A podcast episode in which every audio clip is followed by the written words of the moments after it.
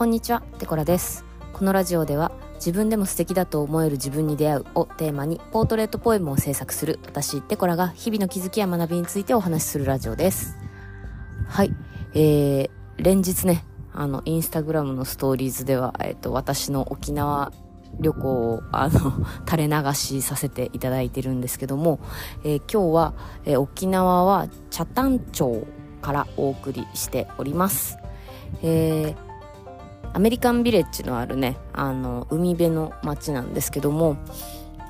いや、すごいですね。まず、あ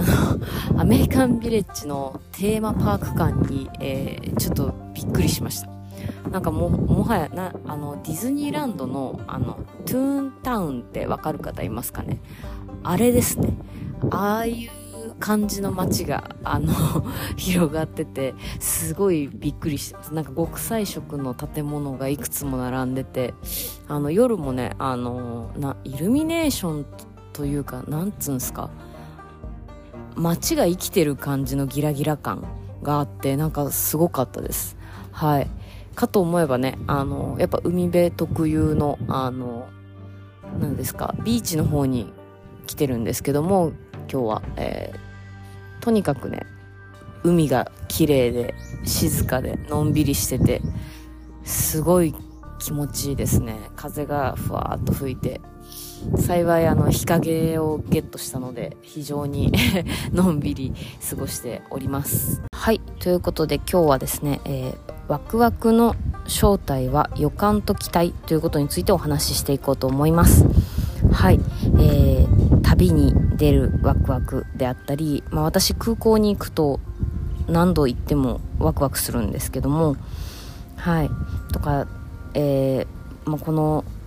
旅に行くことそのものに対してのワクワクであったりなんかもうねとにかくワクワクしてるなっていうのを最近感じててでこれは何なんだろうなっていうのをちょっと考えた時に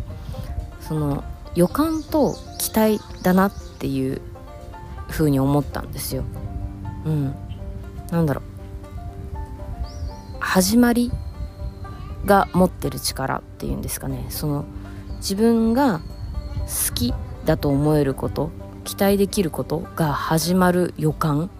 っていうのがすごく大きいんじゃないかなと思います。うん、で例えばなんですけど、まあ、もちろんね旅だったり初めて体験することだったりっていうのは当然知らないことへの期待っていうのが大きいかなと思うんですよね。でもその例えば私が最近ハマってるあのワクワクするイントロの曲を集めてプレイリストにするっていうのをハマってるんですけども。でそれとかは変な話曲はもう知ってるわけですよ。自分の好きな曲が始まるっていうのは知ってるわけです。でもそれでもやっぱワクワクするっていうのは、まあ、その好きが始まる期待だったり予感っていうのがあの大きいからかなと思っててでかつ、まあ、もっと言うとその、まあ、その曲を知っているっていうのは過去の経験に基づくものじゃないですか。でまあもちろんねあの知ってる曲がその先に流れてはくるんですけどもその時自分がどんな状態でその曲を聴いてるかっていうのは、まあ、初めての出来事なわけですよね。うん、でなんかこの